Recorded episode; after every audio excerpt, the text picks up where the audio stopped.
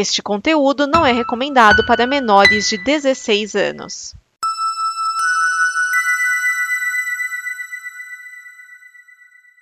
Obrigado por dar play neste programa. Em nome das pessoas que o fizeram, peço que você expresse sua opinião nos comentários e considere nos apoiar na campanha de apoio, seja no Apoia-se ou no PicPay. As informações e os comentários estão em nosso site comboconteúdo.com. Agora, fique com o programa. DN Premiers o programa de lançamentos de cinema e indicações que não dão problema. Neste programa estão Edson Oliveira, Márcio Neves, Vinícius Schiavini.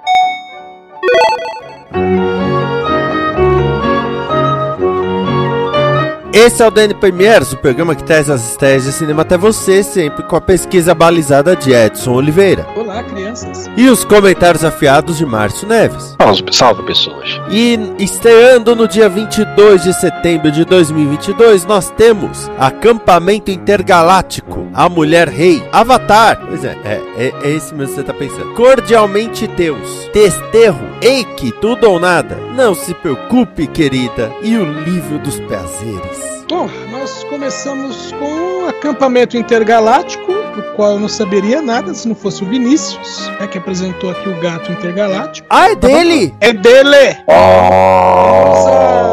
Nossa. Vamos à ficha criminal. Diretor é o Fabrício Bitar. No elenco nós temos as crianças, Mariana Santos, Pedro Miranda, Lucas Salles e o adulto, supostamente, Ronaldo Azevedo. Tinha Peraí, comédia- criança Lucas Salles? O Opa. Lucas Salles é o, é o discount Não, não. Fábio Porchat? É o velho. Não, não, tô confundindo aqui. É tem um monte de criança e só dois adultos. É que ele pode fazer o papel de criança, mas ainda assim seria idiota. Não, não, não, não, não. Ele é adulto. É Mariana Santos e o Pedro Miranda, que aliás é Pedro Miranda II. E, bom, e o Ronaldo Azevedo, que é o Gato Intergaláctico, né? Isso que é um- uma comédia de ficção científica, produção brasileira de 2021. É, basicamente, o Ronaldo, ele faz, né? Ele faz ele mesmo, que é um cara que acredita em extraterrestres, porque quando ele era criança, ele viu um meteori- meteorito caindo, né? E, e aí, a, a história do filme é que eles vão pra um, veja bem, acampamento intergaláctico, que é o, filme, onde eles podem ter a chance, depois de. vai ter uma gincana tal, e eles podem ter a chance de trabalharem com cientistas de verdade, seja lá o que foi isso. né? E aí o Ronaldo acaba. Bom, não é bem acaba descobrindo, né? Ele tem certeza absoluta que o cara que comanda o acampamento é um alienígena e que, além disso, existem outros alienígenas que querem ah, fazer alguma coisa que não sabemos o que é. E pelo jeito eles também não sabem. Mas o grosso do filme mesmo vai ser eles brincando nos brinquedos do acampamento e cantando músicas de TikTok. O trailer do filme, você vai no- nos comentários. Bom, pra começar, parabéns, Gato Galáctico, que superou o, Lu- o Lucas Neto, porque ele começou a fazer esse lance de conteúdo infantil, falando que o grande rival dele era o Lucas Neto. O Lucas Neto já fez alguns filmes, já fez algumas produções de longa-metragem. Só que geralmente ele bota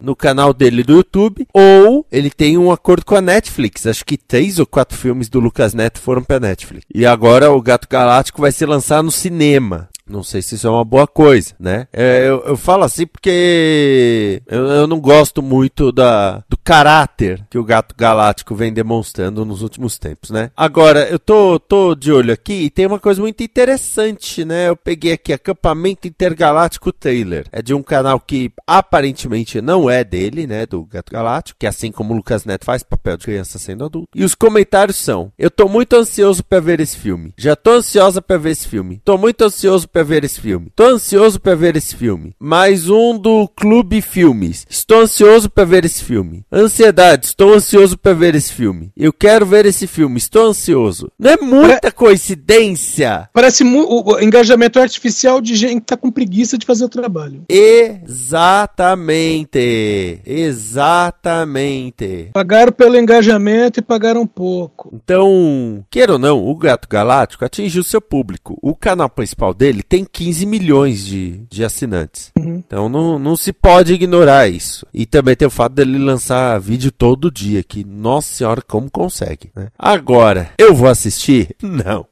não. Nem ferrando. Não. Se eu tiver amarrado na cadeira, eu busco um jeito de, sei lá, de me enforcar. Olha, eu, eu- eu tenho uma. Eu tive, né? Passei por uma situação perfeita do que é ser obrigado a assistir um filme. Pode teste. Não, o podcast não foi opção, né? Se vocês ouviram, vocês ouviram o episódio de Cats, seus covardes? Eu ouvi. Então, você reparou que duas pessoas sumiram da gravação, né? Aham. Então, é, eu podia dar um migué também. Mas em 1998, eu fui fazer doação de plaquetas. Sabe como é que é feita a doação de plaquetas? Sim, sim. É basicamente uma hemodiálise. Então você fica ali numa uma maca, vamos dizer, com um acesso em cada braço enquanto o seu sangue é filtrado. Então você não tem como se mexer por cerca de uma hora e vinte minutos. E aí me passa um filme, né? Lógico, você vai ficar ali por uma hora e vinte minutos, né? Tava. Liga uma TV ali enquanto você tá fazendo ali, né? E botaram um filme da Courtney Love.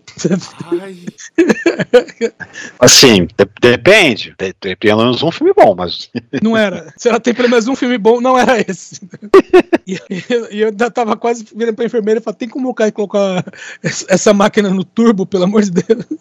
Então é aquela coisa, não tem como se levantar, não tem como se mexer. Você pode até ver um filme desse, mas, né? Por que você veria um filme desses? Porque né? eu estava fazendo doação de plaquetas. Eu estava tentando salvar vidas. É, pelo menos isso, né? O meu amigo João Godoy é, tá trabalhando com o Gato Galáctico, então desejo melhoras pro meu amigo João Godoy. Você tem um amigo chamado Django? E, e ele sofre do quê? Jean Godoy. trabalhando com o Gato Galáctico. Ah, tá. Isso explica muita coisa. V- Vamos ao próximo filme? Vamos. Ótimo, vamos seguir. Versão brasileira Herbert Richards. A Mulher Rei, a direção é da Gina Prince Bythewood. É que nós temos Viola Davis, Lupita Nyong'o, Tsumi Bedo, Lashana Lynch. Esse filme aqui é um filme histórico com ação, produção norte-americana de 2021. Nesse filme nós temos a Naniska, que é o papel da Viola Davis, que faz a comandante do exército do reino de Dahomey, que foi um dos grandes impérios da África entre os séculos 17 e 19. Um império implacável, assim. As mulheres eram daquelas que não perdoava nada nem ninguém. Exatamente. E, ah, bom, no filme, né, ah, existem duas frentes de inimigos, né? Uma, os colonizadores, outra, as tribos rivais, né? E aí o filme se acompanha uma coisa meio entre 300 de Esparta e, e Pantera Negra, que inclusive É, isso, isso, isso gerou um pouquinho de discussão, né? Que deram, digamos assim, me- melhoraram a visão delas, por causa que dá a entender que, que, que elas eram é, um, um governo que era um lugar bom de se viver. Não era, gente. É, não, não, não, Não era. era. Tanto que a questão de por que, que havia um exército de mulheres. Porque os homens, não todos, né? Parte dos homens, lógico, iam pra batalha e acabavam morrendo, só que outra parte dos homens é, acabavam sendo, é, não vou dizer trocados, eles acabavam sendo dados como escravos em troca de serem mantidos em paz. É que, como é que é aquela coisa, contra canhões não tem lança que resolva, né? Então, e aí acabava que as mulheres tinham que tomar,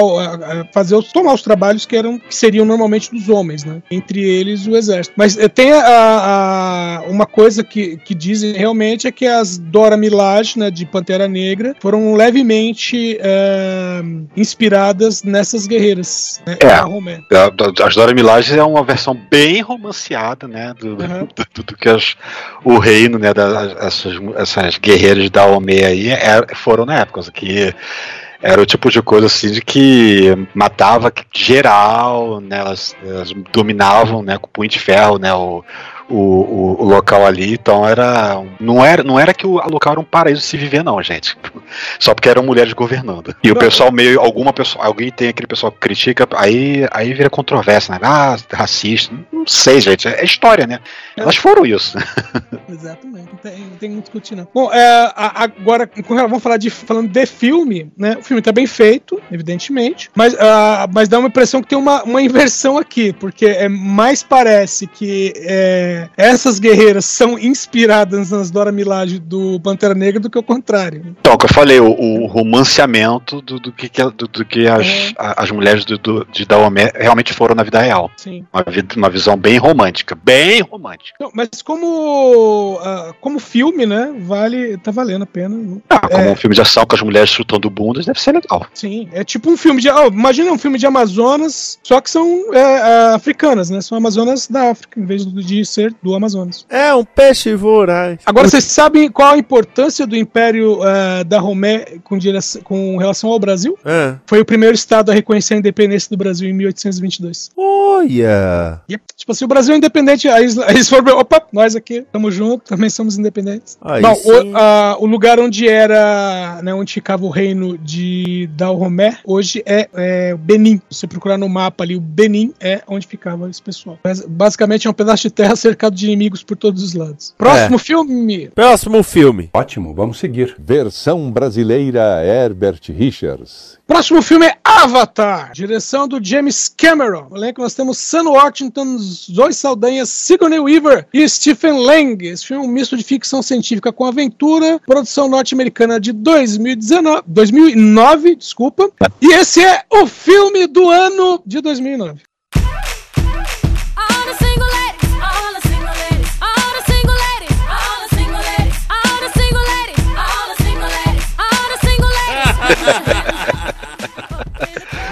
Isso aqui é? É a terceira vez que tá vindo pro cinema ou a quarta vez que estão trazendo essa bodega? Não, ele voltou uma vez, eu É. lembro. Que foi No ano de que 2010. ele, que, ele, é, que ele ficou muito tempo em cartaz, esse aí mas voltou depois, porque o pessoal pedi- ficou pedindo pra ele voltar, e ele voltou, né? Mas foi na época mesmo lá, 2010, É. como você falou, que ele estreou ali em novembro, dezembro de 2009, e ficou, sei lá, uns seis meses em cartaz. É, foi em dezembro de 2009. Eu, é, eu lembro que ele estreou no finalzinho do ano e no começo do ano teve a, a Campus Party e tinha gente que vinha de outros estados perguntando onde é que podia assistir Avatar. Querendo saber onde ficavam, onde tinha IMAX. Na época acho que em São Paulo tinha um ou dois só. É, essa época ainda não tinha IMAX aqui no Rio, o IMAX do, do, do, do, do UCI só foi inaugurar em 2005, 2004. Não, peraí, já tinha IMAX no caso, mas 2009? Não, não, não, não, não, não, não. 2009 ainda não tinha IMAX aqui, foi 2010, 2011. que- Porque o primeiro filme que eu fui ver lá em IMAX foi o, o Círculo de Fogo, que foi 2011, uma coisa assim, 2010, não lembro agora. Então, mas eu vi em 3D e foi, foi o primeiro filme, aliás, acho que foi o único filme em que o 3D eu realmente vi 3D. Sim. Ah, Nem antes nem depois nada me convenceu tanto. Então, minto, minto. No- o Círculo de Fogo no IMAX em 3D também foi bacana, mas parou por aí, que era IMAX e, e tal, né? Por causa que outras coisas que eu vi em 3D no IMAX não foi tão legal, né? Talvez porque eu não era nativamente 3D, mas esse filme é fantástico visualmente. Esse filme é, é, é, é uma poesia visual e em 3D, né? Numa tela boa, ele é muito lindo, assim, e muito. Cara, eu acho que consigo tocar nas coisas aqui na minha frente, né? Né, Era, convence bastante o 3D. Na época, pelo menos, convenceu. Na sala que eu vi, pelo menos, convenceu. Em 2009, eu dava aula de inglês, gravava o DN, não mudou nada na minha vida. Só que, pô, na época, quando o filme foi lançado, o DN acho que tava na edição 50, se muito, né? Porque ah, janeiro de 2009, o DN tava indo pra edição 20. Então, né, não, não, não tinha não tinha avançado muita coisa, né? E eu Mas- lembro da Campus Party porque o, o Jurandir Filho fez uma aposta de que o Avatar não ia bater Titanic, acho que Titanic era o primeiro na época, não ia bater, que se batesse ele ia quebrar o DVD de O Rei Leão que ele tinha. E quando passou, fizeram ele filmar quebrando o DVD. Não sei se era o DVD de Rei Leão ou se era só um, um jogo de cena ali, mas eu lembro dessa E tem que ver aposta. também se ele passou em números absolutos ou corrigidos, né? Por causa que eu, eu, eu não sei se ele. Não deve ter passado mesmo com valores corrigidos. deve ter passado- Ai, número corrigido seria e o vento levou. É, sempre tem isso, né? É, é um, o número em, em dólares que seja é muito. O número que seria mais bacana mesmo era o bilheteria, assentos vendidos, né? Quanto a gente viu o filme. É. Mas isso ninguém mede. Então, mas é, as contas que eles fazem com relação a Avatar, pelo menos, é número absoluto da época mesmo, não corrigido. Só Agora- que Avatar depois eles. A Avatar Avatar não, desculpa, Titanic, eles adicionaram quando lançou em 3D. Sim. Mas assim, é, o tá virando moda trazer esses filmes de volta. Então, não, esse, aqui, esse aqui tem um motivo. É porque em 16. Já faz- Não é só porque faz tempo, é que em 16 de dezembro, finalmente, vão Ah, lançar a parte 2. Diz que agora vai. é, é a mesma, é a mesma, é a mesma tá- tática do Jorge Lucas pro, pro episódio 1. Isso. Lá, vamos relançar os filmes remasterizados agora, né? No, nos cinemas, só que eu acabei não vendo cinema, vi em home video. Aliás, foi até legal por causa que eu e meus primos, a gente viu os três filmes, um atrás do outro, em maratona, numa sexta-feira à noite, porque no sábado a gente ia ver o episódio 1 no cinema. Caramba. Ele alugou, ó, peguei o box aqui, peguei no locador os três VHS aqui, né? VHS na época. Os três filmes, vamos, bora ver, bora, bora, vamos ver. A gente começou a ver umas, pouco depois de jantar, sei lá, uns oito e pouco da noite, a gente terminou, era uma, duas da manhã, sei lá, uma coisa assim. É, e, é- e com o detalhe que vão relançar no cinema e tiraram do Disney Plus. Nem sabia que tava lá. Tava disponível no Disney Plus, ele não tava disponível no Star Plus. Eu, eu lembro de ter visto no Disney Plus. Se tá no Star não Plus lembro. também, eu não sei. Eu não lembro de ter visto no Disney Plus, eu não, não, não, não cheguei a reparar se tava lá. Não lembro, não. Ó, uma curiosidade é que se- disseram que essas novas cópias, né, estão com uma resolução melhor. Estão dizendo que é 4K resolução. Eu nem sei se, se o cinema a resolução se mede também desse jeito, mas Não, é, é- Avatar, eu não sei se ele foi filmado em câmeras digitais. Se foi película, não, mas, não, Não. acho que ele foi, ele foi digital porque teve o esquema de 3D que era captação imediata, então não era digital. quê? Te- Teve aquele esquema que eles fizeram a filmagem e já faziam a captação direta na- na- no- nos monitores para saber como ficaria o efeito final 3D, é, com CGI. Então eles usaram, a filmagem foi toda digital. Isso eu lembro. Tá, é, eu, não, eu não sei, porque você não precisa necessariamente gravar em digital, você pode ter um, um, um recorder adicional ali pegando um bypass da imagem para poder fazer. Bom, que seja. É, mas os primeiros filmes filmados em digital é 4K é fichinha. É, já filmavam Ah. muito além disso. Então, por isso que eu tô dizendo, é, porque falaram assim, ó, as novas versões vai ser em 4K. Aí eu pensei assim, eu não sei se é porque a pessoa que fez essa notícia, fez a matéria, jogou um 4K pra explicar, entre aspas, ah, que você tem o Full HD, 4K é melhor, e meio que pensou, ah, cinema Full HD agora vai ser 4K, entendeu? Por isso que eu tô falando que, é, eu olhei assim, eu falei, vou anotar isso aqui como 4K, mas eu acho que o cinema não é 4K, porque Ah, é mais. é, os- as, as, as primeiras projetores digitais eram mais do que 4K. é, é isso mesmo. Pra home video é que aí o 4K surgiu como padrão e tal, né? Então eles falavam assim, era, era tinha aquele esquema de alta qualidade. Eles- Película então não, não, conta, né? Porque a película você não tem resolução infinita porque deve depender do tamanho dos grãos que você tá usando ali, né? Mas a definição é absurda, então ela não conta como, como Full HD, 4K, essas coisas. E as câmeras digitais, as primeiras câmeras digitais de cinema, pelo menos, elas gravavam filmes é, é, gigantescos, assim, em termos de gigabytes, né? E era uma resolução, não sei se era no assim, 8K, acho que não, era algo no meio termo. né? Em vez de ter, sei lá, 3.900 3.096 pixels de coluna, tinha 5.800, sei lá, uma coisa assim, mas era mais. E, e hoje em dia é muito mais. Uma coisa que eu tava lendo sobre o lançamento de Avatar, aquela coisa, o James Cameron, tirando os primeiros filmes dele, né? Ele fez eh, lá o Piranha, o Piranha, o Piranha 2, o Exterminador do Futuro, então os primeiros filmes dele. Tirando isso, ele vai fazer o filme quando a tecnologia estiver pronta para os filmes, né? Então, eh, ele disse que a ele viu que a tecnologia estava pronta quando ele viu o Gollum em Senhor dos Anéis. E aí, eh, em 2005, né, eles começaram a produzir Avatar para sair em 2009. E o detalhe é que na mesma época é, é, começaram a produção de Alita, Anjo de Combate, que só foi em Ah, a 2019. famosa produção ali do, do, do James Cameron, que foi, não foi, foi, não foi, foi, não foi. E acabou indo pra mão do Spielberg e saiu em 2019. Porque a ideia era usar o mesmo sistema de câmeras. Mas enfim, tá aí pra quem quiser assistir nos cinemas, em 3D, em 4D. Tem- É, eu, eu recomendo, eu vi em, em- em- assim, se, se compensar, até 3D vale, valeria a pena. Sim, vale, essa esse, sala. esse realmente vale a pena. Vale- Porque foi o primeiro filme que eu vi que a legenda era, era pro 3D, não era uma legenda chapada em cima do- da imagem 3D, né? A, a legenda era 3D. Se você tivesse sem o óculos, você não conseguia nem ler a legenda do filme. Porque a legenda flutuava na frente da imagem. Era É, bem, não, o, o- James Cameron é um. fez um espetáculo ali. coisa bem inovadora na época. E depois meio que virou norma, né? Botar a legenda no 3D, né? Pra ela ficar não tão. Não, nunca ser tanta vista, né? No, no- Ela ficar harmoniosa, né? Junto com a imagem. Mas o 3D não foi tão bom. Nenhum 3D que veio depois, praticamente, não foi Não. Tirando o Círculo de Fogo, como eu falei, né? Que eu também gostei bastante do 3D dele. Tirando o Círculo de Fogo, nenhum 3D compensou. Nenhum foi tão bom. Tanto que eu até. Até. fico- Tem salas que ainda são 3D hoje em dia, mas, cara, eu passo longe delas. Passo longe. É, sem contar que, sei lá, 90% dos filmes né, lançados em 3D era só uma conversão sem vergonha pro 3D, né? É, acho que o último filme que eu vi que era 3D foi O Senhor Estranho. ou seja, O Doutor Estranho, 2016, cara. E, o filme não foi originalmente filmado em 3D, ele foi aquela conversão safada em 3D. E a sala não tava com a projeção muito boa, não sei se a luminância tava fraca. O filme tava escuro por causa do 3D, mas não podia tirar o óculos porque aí eu não via nada. É. É tudo embaçado. Bom, vamos ao próximo filme. Ótimo, vamos seguir. Versão brasileira Herbert Richards.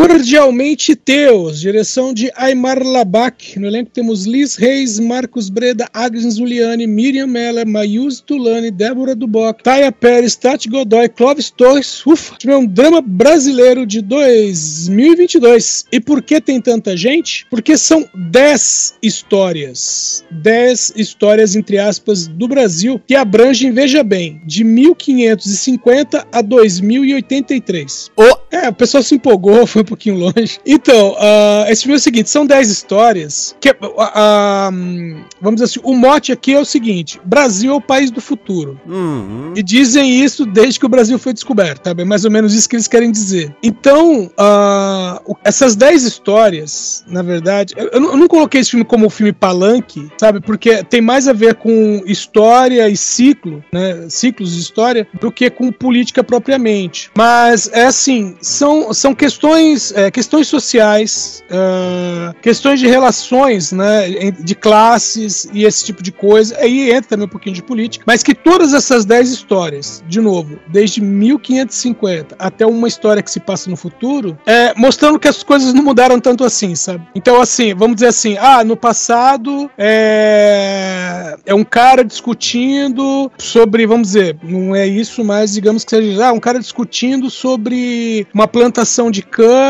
e a venda desse produto. E aí pula para 100 anos depois e tem outras pessoas discutindo sobre outras vendas, sabe? E é lógico, no meio disso tem a questão de que antigamente eram escravos, né? Aí depois ah, vai ter uma um outro, né, entre aspas, sketch em que é uma relação patrão e empregado, né? Onde o empregado acaba trabalhando, eh, recebendo um salário quase de escravo mesmo. Então são, ah, são essas coisas. Então são, de novo, 10 histórias contando, entre aspas, histórias de um Brasil que um dia vai, sabe? Mas nunca foi. E aí mostra que, né, 50 anos no futuro, set- é, 50, 60 anos no futuro, ainda não foi. Basicamente é isso. Ah, achei interessante. É, a- a- ainda mais que, como eu falei, são 10 histórias, acaba que não fica tão maçante, sabe? É, fica quase que. é, são, são 10 contos, né? Pode dizer assim. E ajuda também a dar uma. Né, aquela coisa de quando alguém fala assim, não, porque o Brasil nunca foi assim. Fala, "É, o Brasil é assim desde 1500.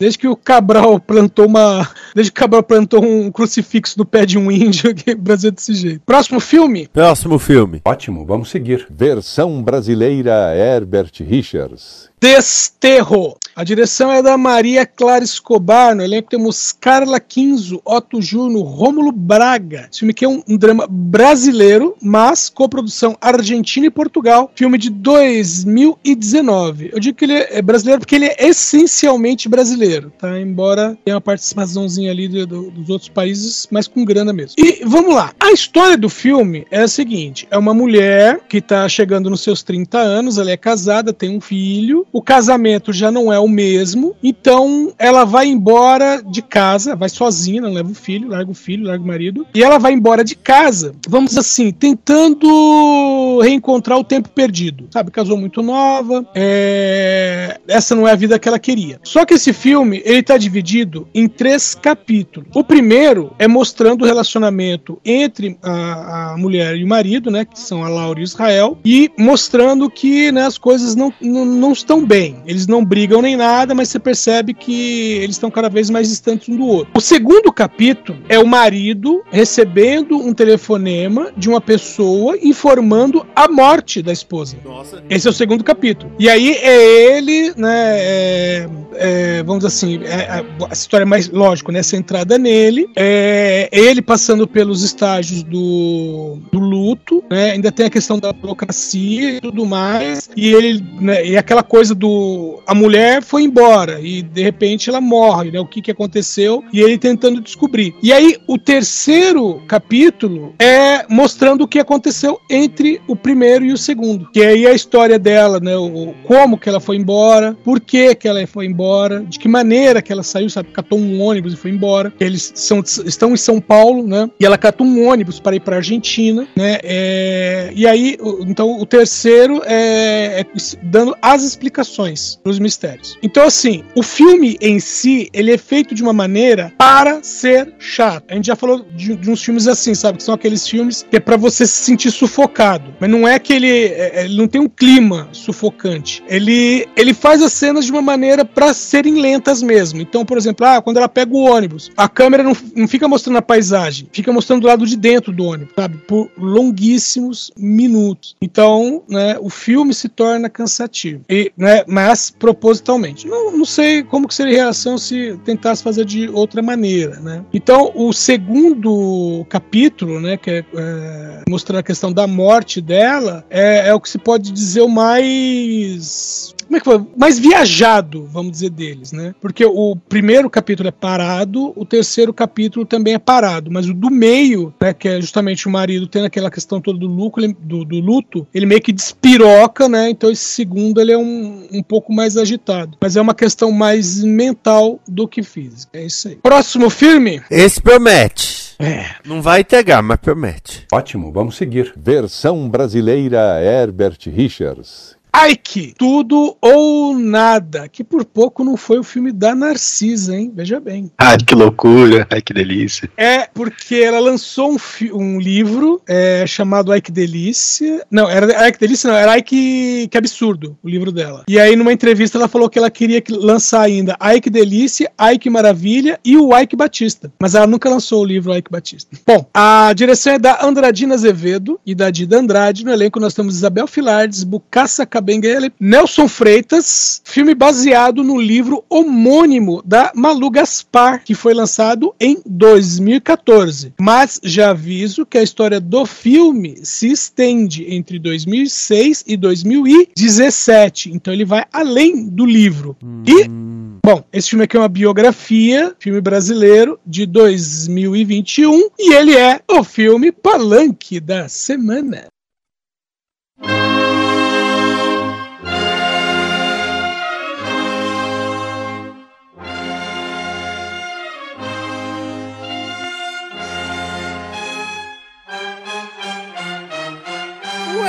Ué, o quê? Quando você coloca o André Matos pra fazer o papel de Sérgio Cabral, Ah!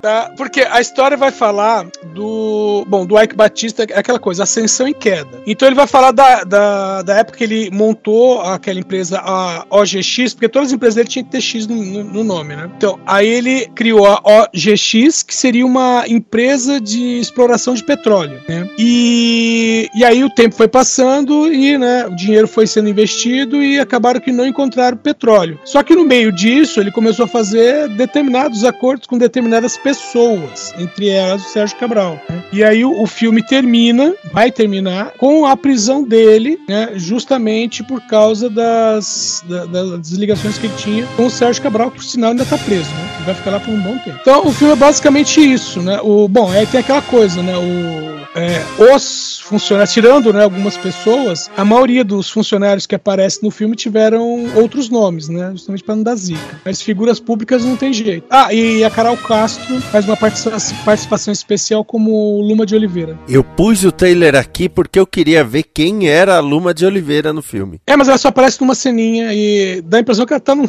Sei lá qual que é o cenário, mas parece uma boate, né? E ela tá com a coleira escrito ar. É, eu ia perguntar isso, ela tá com a coleirinha. Sim, sim, na cena que ela aparece, ela tá com a coleira. A coleirinha do carnaval. É, isso mesmo, que na verdade ela usou num desfile de carnaval, deu maior rolo na época. Olha, é, eu não tava dando nada por esse filme, mas o Nelson Freitas, eu gosto do trabalho dele. Uhum. E, sei lá, eu acho que Carol Castro de, de Luma já tá, já tá valendo a pena. Por quê? Porque Carol Castro. Aliás, ela não aparece num dos trailers. Não, é como eu falei, ela tem uma, só uma participação especial. Ela não vai fazer grandes partes, da, pelo menos do filme, né? Eu não sei quanto que eles se separaram.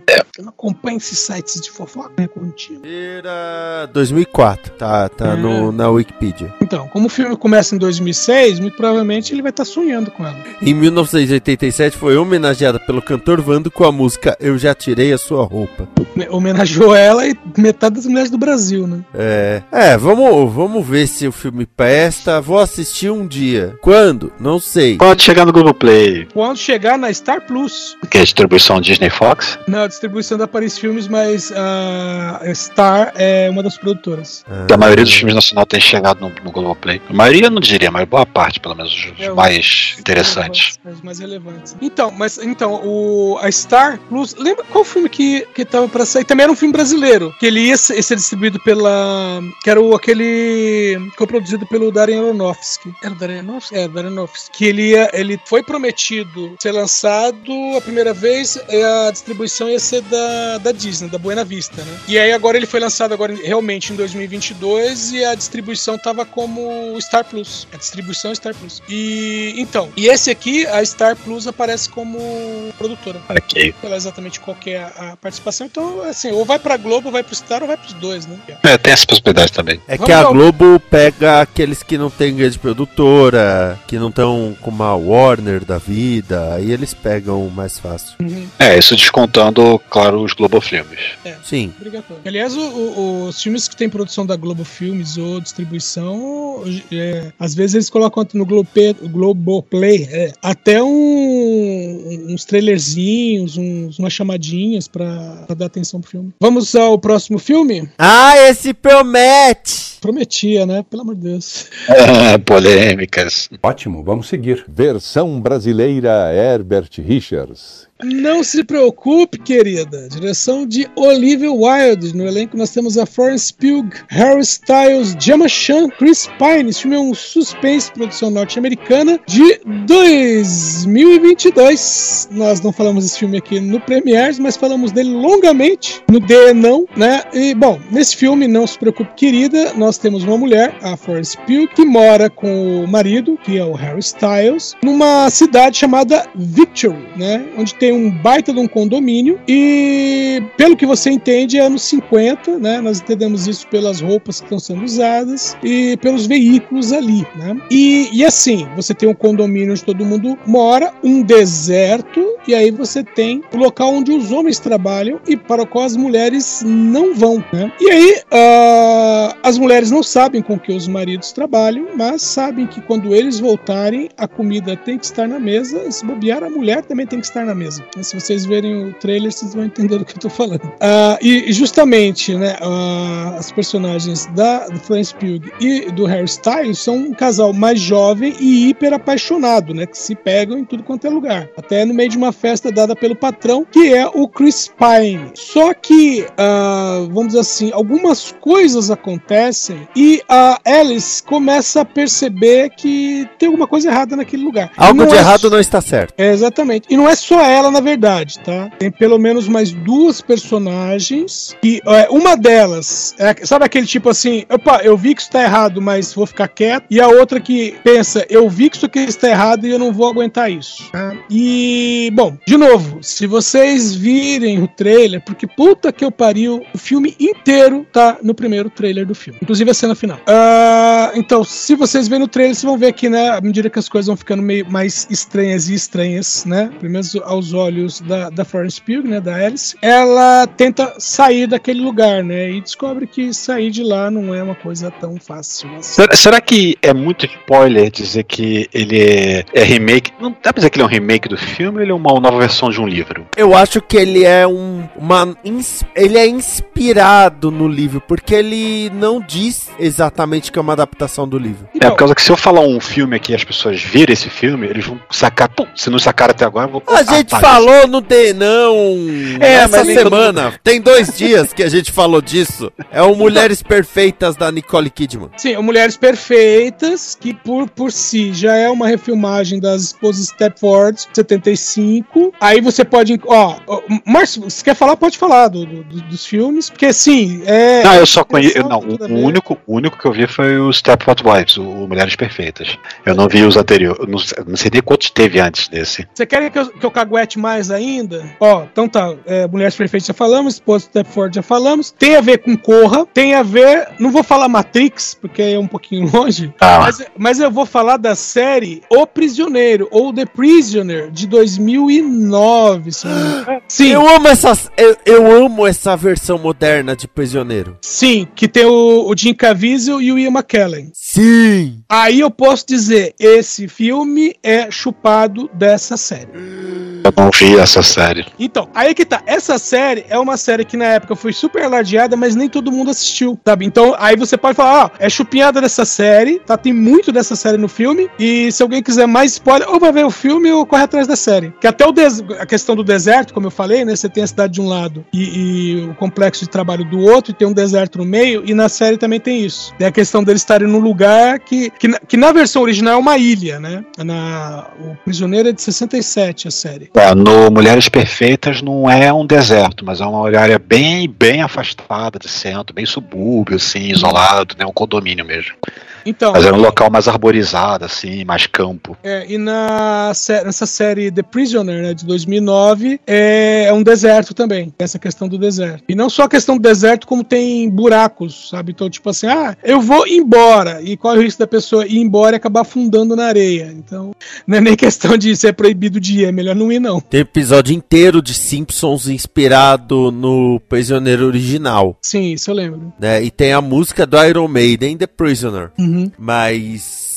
Cuja introdução da música é a abertura da série. Sim. Pedacinho da abertura. Mas eu ainda prefiro o a série de 2009. E tem um quadrinho também baseado. Só que o o quadrinho é muito baseado na série, é muito igual. Mas a ideia da série de 2009 é bem diferente, até a motivação das pessoas. Porque vocês assistiram aquele filme A Colônia do Van Damme? Sim. Ele e o Dennis Rodman. Então, porque a ideia da colônia ah, é mais ou menos o que era a série O Prisioneiro de 67. Que eram ex-agentes que eram bons demais, só que ao invés de deixar os caras serem, ah, vamos dizer assim, aposentados, eles levavam para essa ilha para formar, entre aspas, uma rede de inteligência. E aí o personagem, né, que é o, o número 6, eles não têm nomes, eles têm números, né? Esse número 6 é o cara que ele não quer fazer parte da rede, ele quer fugir, né? E ele passa, acho que são 17 episódios só. Ele passa 17 episódios tentando fugir da ilha.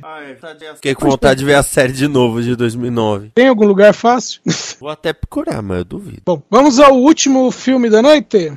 Ótimo, vamos seguir. Versão brasileira Herbert Richards. O livro dos prazeres. A direção é da Marcela Lorde. No elenco nós temos Simone Spoladori, Javier Drolas, Felipe Rocha. Esse filme é um romance dramático, digamos assim, coprodução Brasil e Argentina, mais um. Filme de 2019. Veja bem, esse filme é baseado no livro de Clarice Clarice Lispector, né, que se chama justamente, acho que é Descobertas é, ou o Livro dos Prazeres, uma coisa assim. Bom, mas é, é um dos, dos títulos do livro, né? Tá aquele tipo assim, é tal coisa ou tal coisa. Então, é, é ou o Livro dos Prazeres. Bom, de qualquer maneira, o que ah, nós temos né, a Lori, que é uma professora e é a personagem da Simone Spoladori, só que ela é assim, ela é solitária e, e ela não consegue se relacionar bem com as pessoas, com homens principalmente, né? Ela tem esse problema. Porque o que a discussão que o livro traz e o filme também traz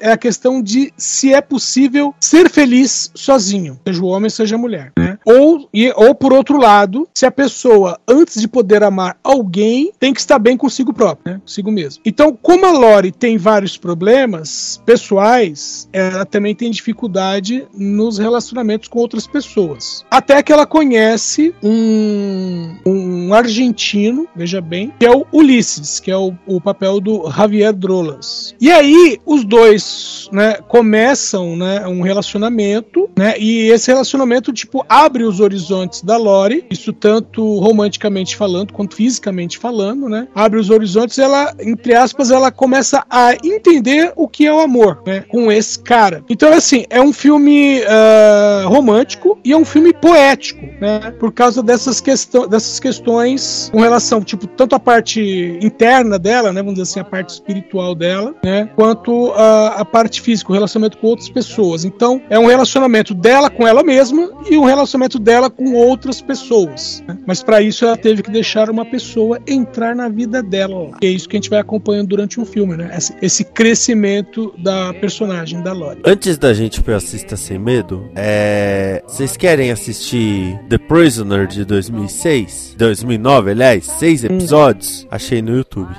Completo lá. Eu não conhe... eu nem eu nem lembro de ter ouvido falar dessa série. Ela foi muito pouco divulgada, porque na verdade o, o Prisoner original ele é uma é uma série memorável, os britânicos mesmo, né, gostam muito. Então quando esse foi anunciado, foi anunciado, ó, vai ter, e acho que é, ó, nos Estados Unidos era da AMC.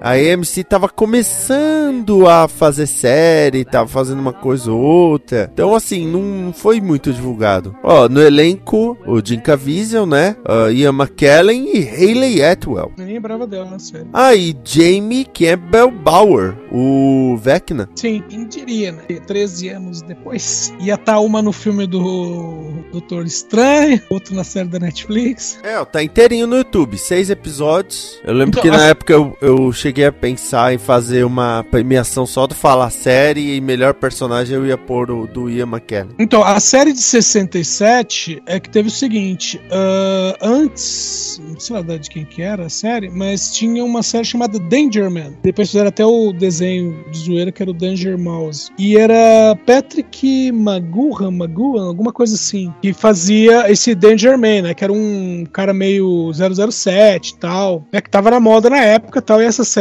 né? Foi assistida pra caramba. Aí a série foi encerrada. O próprio Patrick, o próprio é, protagonista, ele produziu essa série The Prisoner, né? E ele também foi o protagonista dela. Ah, e aí, como ele já era famoso por causa da, da outra série que ele fazia, o Danger Man, as pessoas começaram a assistir essa série também. E todo mundo queria saber, porque tudo que você vê, né? Que inclusive é a abertura, é que ele tá fugindo. Ele, você sabe que ele é um agente secreto. Ele vai fugir. Alguém solta um gás, ele desmaia e ele acorda numa ilha. E ele não consegue fugir dessa ilha. E nessa ilha, todos são tratados por números. No caso, ele é o número 6. Ou, como é dito, ele é o novo número 6. Significa que algo aconteceu com o anterior. Então, aí, bom, a série teve 17 episódios, se não me engano. Foi bem curta. E acabou. E com detalhe, né? Quando, depois que a série tinha acabado, ele foi entrevistado e perguntaram, né? Qual que era o final, né? Aí ele fala: o final, o meu personagem é o Danger Man. Ele fez a série pensando nisso, como se fosse uma continuação da série antiga. Você, ah, o que, tipo, a outra série acabou. Ah, o que aconteceu com o cara? Ele foi preso. Ele ficou, foi preso numa ilha. Aí ele fala: agora que a série acabou e que eu tô, eu tô aposentado, eu posso falar isso. Fiz uma, ele falou, eu fiz uma continuação da série, né? Que, como foi ele que produziu, né? Eu fiz uma continu- continuação da série e ninguém percebeu que era uma continuação. Assista sem medo. Nós vimos e você deve ver também. Assista Sem Medo é o quadro em que cada um de nós indica um filme para você assistir no conforto do seu lar. E hoje eu vou trazer um filme que já está no streaming. Ele é de 2022. Eu, eu, eu começo a falar, você já sabe de que filme eu tô falando. E se você não sabe de que filme eu tô falando, você tem que saber de que filme eu estou falando. Ó, eu vou dizer que eu sei qual é o filme que você está falando, sem você ter dito qual é o filme que você está falando. E eu ia trazer esse filme, e eu não trouxe porque eu sabia que você ia falar dele. Aí, ó, viu? Produzido, escrito e dirigido por Baz Luhrmann. Nós temos no elenco Austin Butler, Olivia DeJonge e, claro, Tom Hanks. Eu estou falando de Elvis, que é uma cinebiografia do Elvis na visão do Coronel Tom Parker, o que eu achei uma boa sacada, porque é, seria muito fácil. Vamos contar a história do Elvis, mas De novo. é. Por que, que a história do Elvis está sendo contada? Porque é o Coronel. Tom Parker. Oi? É, é- é tão de novo, Edson, que ao mesmo, no mesmo dia que entrou o filme do Elvis, que saiu agora em 2022 no HBO Max, entrou um outro telefilme lá da vida do Elvis, que eu já tinha visto há anos atrás. No mesmo dia entrou também esse outro filme, você ver que versões aqui não faltam. Desculpa, esqueci. É, mas essa é, é, é que é aquilo, cinebiografia. Eu sempre falo que o rock and roll tem muitas biografias, tem muitas histórias, tem muitos lances que renderiam filmes muito legais. Só que você tem que saber contar a história. E eu acho que a história do Elvis é bem contada. Por que, que eu acho que ela é bem contada? Não pegaram um ator grandioso e encheram ele de maquiagem para virar o Elvis. Pegaram um ator praticamente desconhecido, mas muito parecido com Elvis. Além disso, o trabalho musical. Baz Luhrmann faz filmes grandiosos, inclusive musicalmente, o que se encaixa a parte do Elvis de Vegas. Porra, é, é- foi feito para um filme do Baz Luhrmann. As roupas, pô, tem, tem figurino que foi feito, foi confeccionado para meio segundo de cena, sabe? Então toda essa construção, o, o Austin Butler tá muito bem no papel. A construção visual, dublado filme, aparecem coisas escritas em português. Então teve esse trabalho também da, da parte gráfica escrita em português não esconde os defeitos do Elvis e é claro do Coronel Tom Parker. O filme é sobre a visão do Coronel Tom Parker. Não esconde os defeitos, os problemas e tudo mais, que é, por exemplo, o problema do filme do Ray Charles, porque parece no filme que ele usou drogas duas vezes na vida. Ah, Mas, ô Vinícius, é que o Ray Charles nunca viu problema nisso. Não, e aí que tem outra questão, o Ray Charles era produtor do filme, então ele tirou coisas do roteiro.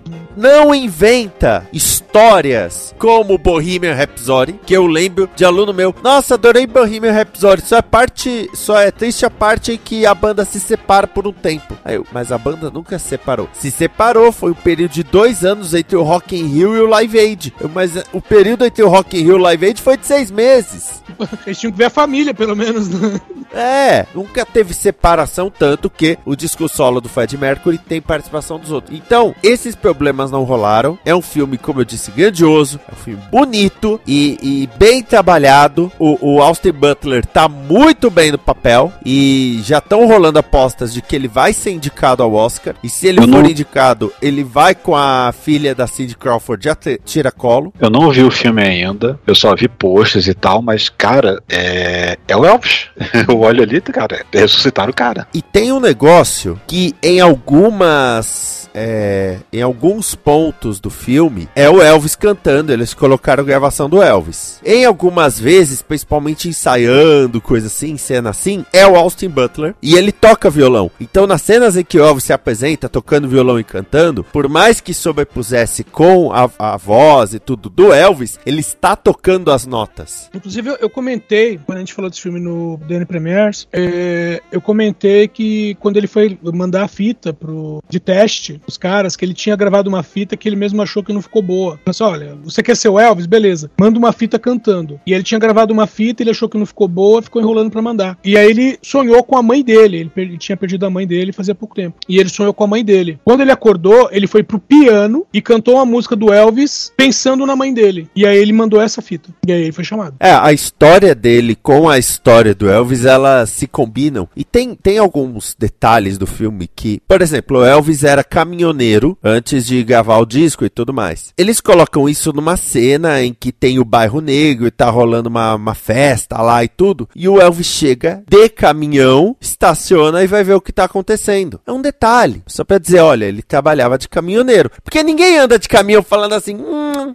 sábado à tarde, o que, que eu vou fazer? Vou andar de caminhão. Ninguém faz isso. Quem anda de caminhão? Quem trabalha com caminhão. né? Então pronto. Ó, detalhezinho básico, tá? O a Lisa Marie Presley falou que o filme está espetacular, né? Ela ela falou que tá espetacular. O a Priscilla Presley falou que o filme é brilhante e elogiou Austin Butler. Então isso quer dizer muita coisa, né? Eles dão eles dão umas é, aliviadas, por exemplo, no fato de que a, Liz, a quando conheceu Elvis, ela tinha, sei lá, 15 anos de idade. Eles não falam disso no filme.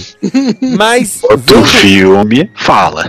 mas vendo o jeito dela, o estilo de roupa, o cabelo, você já entende, ok, ela é muito novinha. Você já, você já saca, ela é muito novinha. E aí, eu tenho que contar um pequeno spoiler do final do filme. Aí você fala, meu Deus, é uma biografia, o que vai ter de spoiler? No final, o, o Elvis canta Unchained Melody. Ele já tá na fase gordo, ele já tá na fase complicadinha ali. E ele tá lá cantando e tudo. Aí de repente a câmera mostra ao público. E tem várias cenas, aliás, que o Baz Luhrmann coloca uns efeitos que você, você fica na dúvida se aquilo não é imagem de arquivo de verdade. Até pelo figurino, cabelo e tudo mais. Quando a câmera volta no Elvis, é o de verdade, não é o Austin Butler. Como você tá duas horas e meia assistindo o filme, você espreme os olhos e fala: Pera, é o verdadeiro ou ainda é o ator? De tão parecido que ficou, sabe? Eu fui confiante, confio em Baz Luhrmann. Um filme de Baz Luhrmann mudou minha vida, mas é, a, a minha amiga Lily ainda falou uma coisa que é verdade. Baz Luhrmann conseguiu o impensável. Ele fez um filme em que você odeia o Tom Hanks. O próximo desafio dele é vir pro Brasil e fazer isso com o Tony Ramos. Olha, tá de parabéns. Márcio Neves. Pois bem, pois bem, eu vou trazer um filme deste ano, de 2022.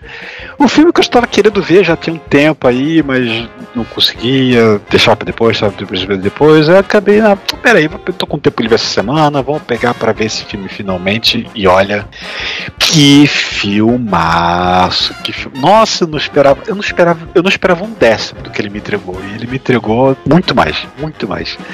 É, pessoal já estava elogiando e tal, falando muito da- da- da- das loucuras que ele tem, mas eu, eu fui completamente pego de surpresa e eu estou apaixonado por esse filme. É, dirigido, Esquias vai pegar no ar, dirigido por Daniel Kwan e Daniel Schneider, escrito pelos mesmos, produzido pelos mesmos, com, entre outros nomes, os irmãos Russo, e estrelado por Michelle Yeoh, Stephen Su, Ki-Ho Kwan, Jenny Slate, Harry Shum Jr., James Hong e Jamie Lee Curtis. Eu estou falando de tudo em todo lugar ao mesmo tempo. Esqueci, você já chegou a apresentar esse filme aqui no, A gente recomenda, que eu não lembro, se você já apresentou? A gente, ainda não. Mas a gente falou Ah. dele no Premiers. Na- na- nas estreias mesmo, né? Nas estreias. Cara, que filme espetacular. Cara, é, é, é- é que nem os que ia ficar falando, né? Michelle Yeoh pra todo lado, né? O O filme nome é do filme devia ser Michelle Yeoh pé a todo lado. filme Michelle é Yeoh pé a muito- cá, Michelle Yeoh pé a lá, Michelle Yeoh pé a todo lado. Tinha filme um é- roteiro de cinema, o que ele tem? Ele tem Michelle Yeoh. Inseração de porrada aqui, inseração de porrada ali. Michelle Yeoh pé cá, Michelle Yeoh pé lá, Michelle Yeoh pé todo lado. Vamos lá. É, esse filme, nossa, ele trabalha, ele tem a regra maluca dele, mas ele respeita a regra maluca. O importante é assim, por mais a pessoa que seja a sua regra, se você for consistente com a sua regra, tá perfeito. As suas regras tão, não se contradizem, tá funcionando. E olha, é incrível. É, engra- é engraçado que o filme ele começa, com- é um filme normal, uma família, né, que é Michelle Yeoh e o marido dela, que é o o Keho Kwan, que, olha só, vejo, vejo vocês, se vocês não, não ligaram o nome à pessoa, ele é nada menos que o Short Round do, do Tempo da. Perdição. Ele é o Data dos Goonies. Né? É que, assim, é, ele, não, ele, ele não trabalha muito. Quer dizer, ele trabalhou por um bom tempo até 2020, 2002 por aí. É que ele não é mais criança, né? Exato. Mas ele não era muito. Ele, ele via que ele não conseguia se expressar muito, não conseguia fazer muitas coisas, né? E ele acabou largando fazer cinema, teve essas coisas em 2002. Ele só voltou a atuar depois que saiu aquele filme Po- Podres de Rico. que- acho que é Podres de Rico, né? Que é, De rico, isso. O Crazy Rich Asians? isso, É. exatamente. Que, que é todo elenco, todo asiático, né? Um filme, é um filme americano, mas todo elenco é todo, todo, todos praticamente, praticamente asiáticos, de asiáticos, né, com a Michelle Yeoh, propriamente dita também. Aí ele falou, pô, tem chance, tá, pô, e aí, olha o que eu tô fazendo, pô, vou voltar. E ele voltou, fez outro- uns dois filmes aí, ele, esse é o terceiro filme dele dessa, dessa volta, né? da- da- pra- e ele tem a mesma voz, cara, a vozinha, aquela vozinha fininha, quer dizer, quando ele tá. É que ele tem mais uma personalidade, né? Então, é, quando ele tá na personalidade mais tímida, vamos dizer assim, né? Aquela vozinha fininha dele, de criança mesmo, que ele tinha antes, e depois ele fica com a voz mais forte, assim, mais incomportado e tal, e tal. Então vamos lá, o filme ele conta a história da Evelyn, que é a Evelyn Kwan, né? Que é a, a protagonista aí, que é a Michelle Yeoh, e ela é um- uma imigrante chinesa morando nos Estados Unidos, que se estabeleceu ali junto com o marido, também imigrante, eles têm uma filha, né, que já não mora com ele, já, já segue a vida dela e tal, né? E eles têm um, um lava rápido, um, um, um- um- um local para o pessoal lavar roupa, lava rápido, né, que eles gerenciam. E eles estão é, num, num- num- várias coisas que estão estão fazendo ali. Uma das mais importantes, né, que, é- que a história conta, que a princípio é essa história comum, você não tem, tá vendo nada demais, nada demais. Né, ter eles conversando, aliás, eu vi ele e eu, eu vou dizer que eu vi em inglês, porque é difícil dizer que eu estou vendo em inglês, né, por causa que ele, eles misturam muito inglês com chinês, principalmente o, o- a Michelle Yeoh, né, e, e o e o Quan e o, o o pai dela, o pai dela não, tem um momento que ele fala em inglês, mas é, é muito é muito misturado, né? Eles falam, eles estão falando chinês, tá legenda lá em inglês assim. Aí depois mete um inglês no, no- no meio, aí fica às vezes aparece um, tem a legenda queimada do filme, né, que é quando eles estão falando chinês, e mas também tem a legenda que- veio junto com o que eu baixei, que, né, por causa que eu só consegui ver isso por download, né? Não foi no pulo. E às vezes a legenda fica dupla assim, uma legenda de um jeito ou outro. Eu, opa, peraí, tá confuso, mas dá pra acompanhar. É, é um pouco confuso no início de você ter que estar vendo esse áudio que fica dando esse switch o tempo todo, porque ele não se mantém em chinês e mantém em inglês, né? Então, e, e imagino que para americano deve ter sido um pavor, por causa que ele tem que ficar o tempo todo lendo legenda. Eu, bom, agora eu tô falando inglês, mas tô a legenda aqui embaixo, não tá em inglês, por causa que a legenda não é da frase inteira. A legenda é do que eles estão falando em chinês. Do né? Então você tem que né? conectar as coisas, né? O que você tá ouvindo o que você tá lendo. Pra quem não tá vendo a legenda completa que nem eu vi, né? Que, que tem a legenda do filme para traduzindo de chinês para inglês, e tem a legenda mesmo traduzindo de inglês para inglês, né? Que é a transcrição. Mas, então, voltando. É, esse filme ele conta essa história comum, vida cotidiana, né? Do, do- do casal. O casal tá num. Não dá pra dizer que estão numa crise, mas o cara meio que ele tá num. num- num- numa insatisfação familiar, ele acha que o divórcio vai ser bom pra eles, só que a mulher nem tá sabendo que ele tá querendo divórcio, porque ela não viu os papéis ainda do divórcio. Só que no meio disso tudo eles estão com um problema de Receita Federal, os impostos, né? Que eles estão que eles, eles tentam fazer muitas deduções além da conta e eles acabam sendo chamados né, para uma o pente fino, para malha fina, vamos dizer assim, né? Que a fiscal que vai auditar né, as contas deles é a Jamie Lee Curtis, irreconhecível. Eu Sim, demorei muito para reconhecer que era Jamie Lee Curtis. Também. Demorei. Eu tava olhando assim, desde a primeira vez que eu vejo aquele rosto, eu conheço essa mulher, eu conheço essa mulher, eu a Jamie. Nossa, tá, quer dizer, tá mais velha, é claro, né? tá- A idade, né? Mas o jeito, do, o estilo do cabelo, a forma dela atuar, assim, eu, eu Cara, não, não reconhecia a Jamie Lee Curtis ali. Ela tava parecendo um- uma personagem da Cat Bates.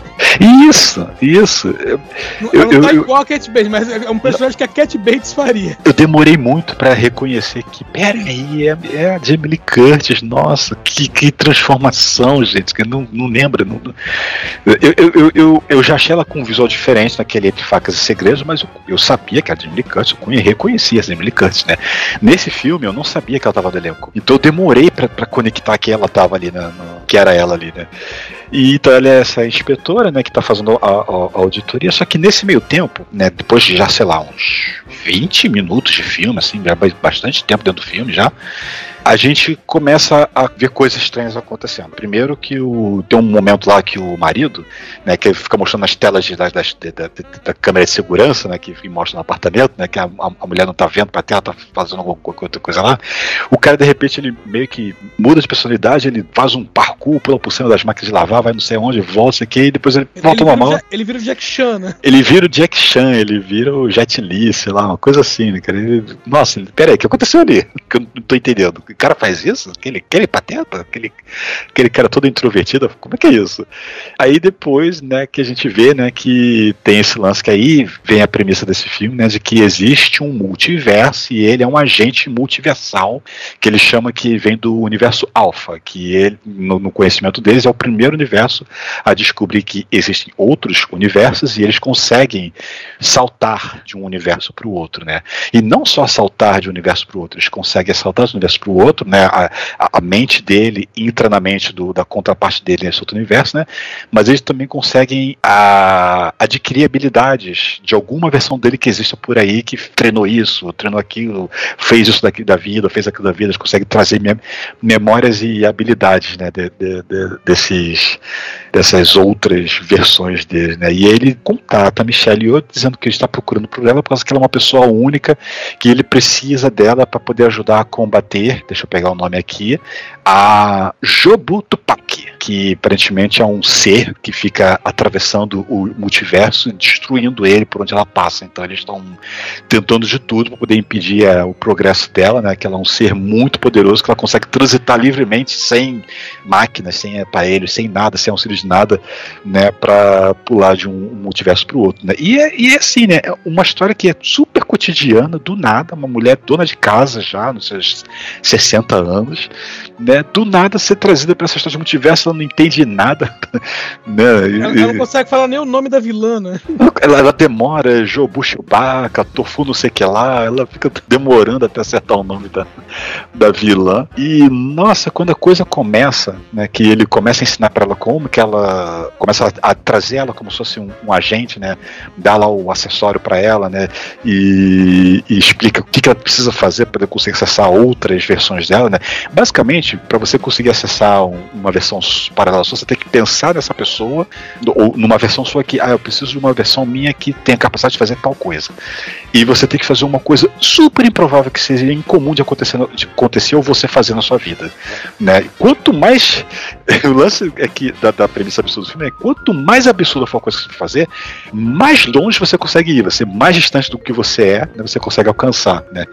E ela vai tão longe, tão longe, que ela consegue até ver versões evolucionárias diferentes da, da, da Terra, né? Que as pessoas têm dedos de salsicha. É muito doido, cara. É muito Cara, doido.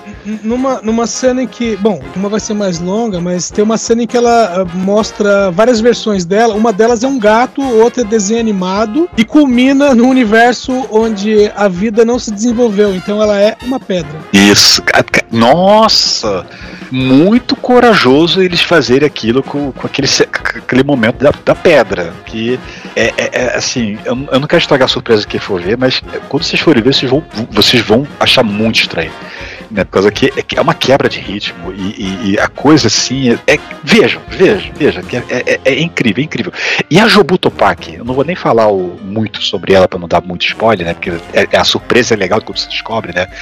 A Jobu Tupac é incrível, cara. E- eu, eu, eu, eu amei que as coisas que ela consegue fazer. Que ela, ela, ela, ela tá ali, né? Ela tá no universo, ela acha uma versão da Michelle Yeoh, né? Que é. Ah, mas não é ela. Aí ela vira a cabecinha de lado assim, aí desvira, ela tá em outro universo. Ela é uma outra pessoa.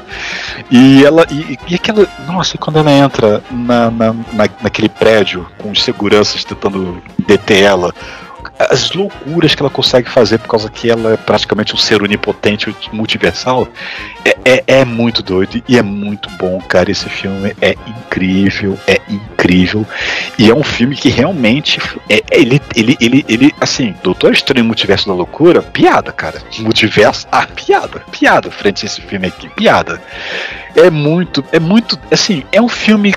Ele tem uma mensagem ba- bacana, num certo sentido, que acho que eu cheguei a uma conclusão pessoal no, no final do filme que eu não sei se, se se se vale a pena falar, que eu não sei se estragaria a experiência de quem vai ver a primeira vez.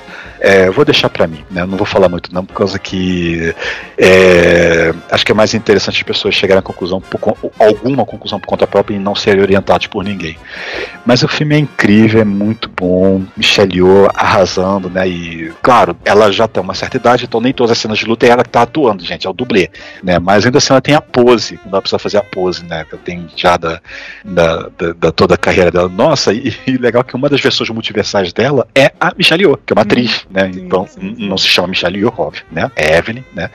Mas é, é, é legal que a, a- a- a- quando a versão atriz dela, né, de outro universo, é nada mais que a Michelle Yeoh sendo Michelle Yeoh, né? A atriz, como é, chegou a assistir o filme, não? É, Então, pro ouvinte, só só dizer o seguinte: é porque no momento em que a Michelle Yeoh, a atriz, aparece, antes de você entender que ela, ela é a atriz, aparece fim no meio da tela. Aí você falou, ué, o filme acabou do nada? Ah, não, é uma tela de cinema.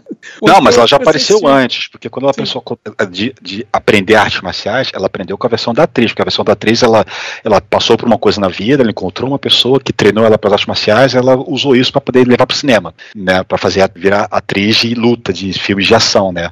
E- mas ela luta de verdade. É a dessa atriz que ela tira as habilidades de lutar depois. Não, Desde sim, sim, é que que- tem a situação do fim. É que tem um momento em que, entre aspas, ela incorpora a atriz. Né? Ela, E é, é, é o momento do, é o-. É o momento do todo lugar. É, É. é o ato 2. Nossa, é- esse filme é fantástico. Eu, eu não quero falar muito dele, só quero, eu só quero dizer o quanto esse filme é. O legal desse filme é que ele, ele, ele é um filme muito bem cuidado, apesar de ele passar aquela impressão de filme de produção barata. Uhum. Mas ele não é um filme tosco nesse sentido, né? Não, ele é um filme que ele sabe explorar a- a- o baixo custo. né? Eu nem sei qual foi o orçamento desse filme, deixa eu ver aqui. 25 milhões para porque ele quer fazer de multiverso e tal, coisa é um orçamento até baixo, né? Mas é um filme que, rapaz, ele é muito bem, muito bem escrito, muito bem trabalhado. É muito bom, cara, é muito bom. Eu, eu não consigo falar outra coisa, não sei dizer, vejam, porque esse filme é fantástico, é fantástico. Esse ano nós tivemos três filmes que exploram a existência de uma maneira pouco antes vista, não vou dizer nunca antes vista, mas pouco antes vista, com títulos longos, né? Então nós temos o tudo em todo lugar ao mesmo tempo, temos o Doutor Estranho no Multiverso da Loucura. Agora eu fiquei muito decepcionado que o filme novo do George Miller no Brasil ficou como Era uma vez um gênio, sendo que o nome em inglês é Ah. 3000 Years of Longing. 3 mil anos de Solidão. solidão. É. Longing é solidão? Longing é, é, é mais um, um sentimento, né? Não é, não é, não é o ato da pessoa estar sozinha, ela, ela se sentir sozinha, né? É, mas é uma aí coisa tradução, como solidão. 3 mil, é, 3 mil anos de abandono, uma coisa assim, a, a sensação. É um filme seria um título até mais bacana. Né? Pô, é né, as tias, né? As tias, do- É, as tias tradutoras de filmes, de títulos de filme. Mas esse eu ainda vou ver, o do George Miller. Ah, esse é quando saiu no pulo em 4K e de repente, quem sabe eu pego, eu pego e vejo. Minha esposa também, ela meio que assim. Ah, você tem esse filme aqui, você ficou sabendo, né? Mas a gente não vai ver no cinema, não. Deve esperar chegar no. E depende da produtora, vai estar até disponível HBO, sei lá, não sei qual é a produtora do filme, nem vi qual é. já tá no pulo, mas ainda não vi legenda dele. Ele não tá em, não tá em digital de lançamento, então ele deve ser versão de cinema. Mas é isso, gente. É tudo, todo lugar ao mesmo tempo. Um filme muito bom. Não está. Eu não sei se já foi lançado aqui no Brasil nos streams, que ele chegou tarde aqui nos cinemas, né? Então não sei se ele já chegou nos streams nesse momento que vocês estão ouvindo. Mas independente se ele está disponível ou não nos streams, ele já está em, em alta definição no, no pulo. Legenda em português é por conta de vocês acharem, né? E assistam, assistam, dê seu jeito, porque vale muito a pena, vale muito a pena. Edson Oliveira. Eu vou trazer um filme um pouco mais antigo, um filme de 1986 e que está disponível no Star Plus, Kate, que é um filme que eu vi no cinema e é ao mesmo tempo um dos filmes mais bonitos que eu já vi e por ser um dos mais bonitos, um dos mais feios que eu já vi. Eu estou falando de A Mosca, do David Cronenberg. Nossa, cara, esse filme me, me, me, me, me dá gatilhos. Eu tive, eu vi esse filme quando Cara. criança, cara, tem umas coisas nojentas nele. Sim, sim, ele é muito absurdo, mas muito absurdo, bem feito também, pra época principalmente. Veja, na no época a elenco- gente achava nojento. No Brasil de Bolsonaro, a gente tá achando ok já. Bom, no elenco, Jeff Goldblum, Gina Davis, o John Getz e uma participaçãozinha do David Cronenberg e do Shakma, que o, o babuíno que aparece no filme é o mesmo que fez o Shakma. Bom, é, e o filme nós temos a, a história do Seth Brandon, que é o Jeff Goldblum, né? E ele está desenvolvendo uma máquina de teletransporte, né? No que ele é, entre aspas, auxiliado pela Gina Davis, que ela faz uma repórter, né? Os dois se conhecem num- numa espécie de encontro ali de, cientistas, né? E, e aí ele meio que convence ela a fazer uma entrevista com ele, ela acha ele desinteressante, mas ele diz que está criando algo que vai mudar o mundo como é conhecido. Ah, Aí ela né, acaba caindo no papinho dele e aí ele demonstra né, a, a máquina, né? Teletransporte, são duas cápsulas, né? Ele pede algo pessoal dela, né? Ela dá uma meia pra ele, ele uma meia fina, tá, gente? É, aquela, aquela- não é meia de jogador de futebol, não. Ela dá uma, uma meia pra ele, ele coloca num, né, numa cápsula e ela vai parar na outra cápsula. E ela pergunta qual é o truque. Ele fala, não é truque, foi teletransportado. O único problema, a princípio, é que ele não consegue fazer isso com. Matéria orgânica. Isso, matéria orgânica, né? Que ele Então, faz, ele tenta transportar, acho que uma maçã, uma coisa assim, ela vira um patê do outro lado, se eu bem me lembro. Ou eu tô confundindo com outro filme. Mas eu Não, sei que é ele. no 2. Ah. O filho dele é um pouco mais esperto. No 1, um, ele tenta fazer isso com o macaco e o macaco basicamente sai do avesso. Que é o Cronenberg, né? É, Cronenberg. É, depois o, o Rick Mori já ensinou pra gente. Ah, a gente tá no universo Cronenberg. Exatamente. Então, ah, é, no 2 o filho dele usa uma maçã. E no, no original, que é de 58, que inclusive tem o Vincent Price, ele usa um gato e o gato desaparece. Ah, são duas coisas no, no, no primeiro. Ele trans- transporta um pires, né? e- um pires, um prato. E aí do outro lado tá escrito Made in China e sai o Made in China do avesso. E depois, quando ele tenta transportar o gato, o gato desaparece e não reaparece. Bom, mas aí no desenvolver do filme, né? Ele. é, Porque assim, ele tá desenvolvendo, mas é à medida que ele vai conversando com a personagem da, da Gina Davis, né, que é a Verônica, ele vai meio que é, concatenando as ideias né, do porquê não tá funcionando. Até que ele meio que descobre né, qual é o problema, faz um teste com o babuíno, com o outro babuíno, né, que primeiro já foi pro saco. Ele faz um teste e funciona. Só que aí depois, né, ele, ela fala assim: ah, eu vou levar as, as suas descobertas, né, a matéria, pro meu editor. Com detalhe, o editor dela, que é o John Getz, é também o ex-namorado dela, né? Sendo que nesse momento do filme, ela e o Seth Brandon, né, o Jeff Goldblum, têm já um relacionamento. E aí ele fica enciumado, né? Ela fala assim: ó, não faça nada enquanto eu não voltar. Só que aí ele fica enciumado, bebe, pensa um pouco e resolve se teletransportar. O que ele não repara é que quando ele faz isso, uma mosca entra na cápsula com ele. Então ele sai do outro lado e saiu per ele para ele, ele saiu perfeitamente. Só que as coisas começam a mudar, né? De repente ele percebe que ele tá mais forte, mais ágil, ele tá pensando mais claramente e ele acha que a máquina meio que refinou ele, tirou as, a- as falhas dele, né? Aquilo que torna o ser humano falho e que, nossa, tem que ter uma dessa em cada lar do país e não sei o quê. Só que o que a princípio parece uma melhoria, né, vai mostrando algumas outras eh, eh, coisas, né? Então, por exemplo, a unha dele começa a cair, Ah, ele começa a inchar, Não, não. meu, a, a hora que ele, que ele tá na frente do espelho, que ele dá aquela mordiscada na unha, aí a unha solta, aí o dedo ainda tá inchado, ele dá aquela apertadinha, dá aquela espirrada de goma. Ai, cara, não. Ai, dá nervoso de lembrar. Então, e ele vai ficando, né, torto, feio, deformado, e aí ele fala, meu, alguma coisa aconteceu, né? E aí ele vai rever, né, no computadorzinho dele, ele vai rever o que aconteceu e o computador diz que é, né, havia o objeto 1 e o objeto 2. E ele pergunta, É, que o computador ele não, ele não faz nenhuma descrição sobre as milhões de bactérias que deve ter no intestino, e outros parasitas e outros seres microscópicos na pele, né? Esses eu conto. É. Só a mosca contou. Mas a mosca. É, a vodka que ele tomou, né? É, então, e aí fala assim: ah, quem é o corpo 1? O corpo 1 é Seth Brandon. E o 2? O 2 não é Seth Brandon. Quem é o 2? E aí o computador, né, faz ali uma, uma extrapolação e mostra uma mosca. Aí ele pergunta: Seth Brandon é, absorveu a mosca? E o computador responde: não. O que houve foi uma, vamos dizer assim, uma recombinação no nível celular. Ou seja, ao nível celular, ele está se tornando um híbrido de, um híbrido de Homem e Mosca. O DNA foi reescrito e está se transformando.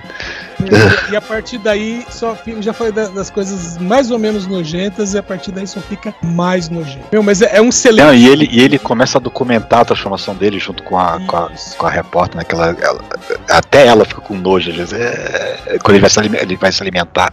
Ai, É porque ele faz o negócio de uma maneira tão natural, e aí ele fala, não, tô tendo que comer muito açúcar, não sei, isso já tá bem ruim. Ele já perdeu quase todo o cabelo, né? A mão dele tá inchada, os dedos estão se, se juntando, né? Ele não é consegue. os pegar- dentes, ele só, os dentes vai soltando assim. Ah, E aí Ai, ele, ele pega um, um pão, né? Ele tá conversando com ela normalmente, e aí ele pega um pão, e aí ele leva na boca. Você pensa, ah, ele vai morder o pão. Só que a hora que ele leva na boca, ele vomita no pão. Aí ela faz um "Ah!" e ele, ah, é, é, aparentemente moscas não mastigam, né? Então o que eu faço é, é, é liberar essa. O que eu tô fazendo é liberando essa enzima que derrete o alimento, e aí eu como a gosma, né? A gosma que, que vira isso aqui é o que eu como. E volto a dizer, isso é só parte da coisa nojenta, porque o, o nojo ele vai é, é, escalonando nesse filme. É, no final das contas aí já não é mais nojo, é um monstro. Aí já é. Mas até chegar lá, até a maquiagem, Jesus, dá muito gatilho. É, É, e dá muito consta, nervoso. consta que o Jeff Goldblum teve claustrofobia com a maquiagem. E mesmo assim ganharam, ganhou um Oscar de maquiagem esse filme. É um filme realmente embrulhar o estômago. É. De tão Deixa bom que ele é, ele é muito bem feito. Sim. É, eu não sei se eu teria estômago por exemplo, esse filme hoje em dia, não. Ah, cara, eu tenho. Eu, eu tive a sorte de um, num sebo uma vez conseguir comprar o DVD de, de A Mosca 1 e 2. Eu vi o 2, mas eu, não- eu lembro muito menos do que eu lembro. Acho que o 1 um foi muito mais nojento pra mim e me marcou muito mais na minha É. memória. O 1 é mais nojento em muitas, muitas questões e também é mais bem feito, né? A história é mais bem construída e tal. Mas meus filhos, por exemplo, eles gostam mais do 2 porque tem um final feliz. O, o 1 tem um final trágico. O 2 tem. É, um é. é.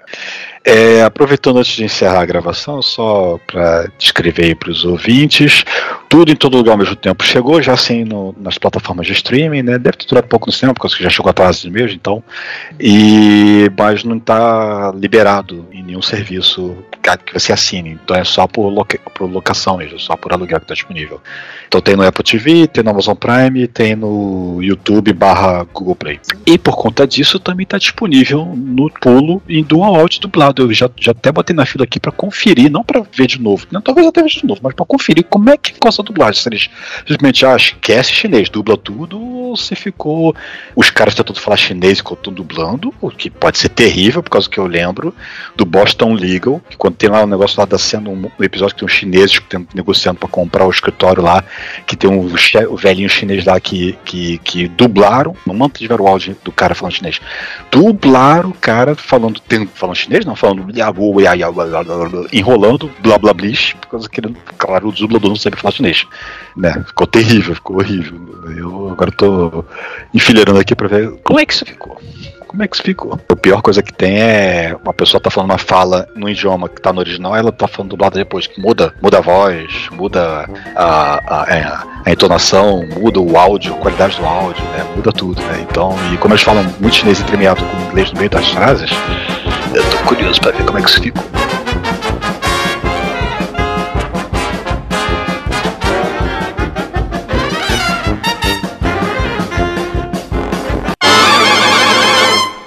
Esta é uma produção da Combo. Confira todo o conteúdo do amanhã em nosso site comboconteúdo.com.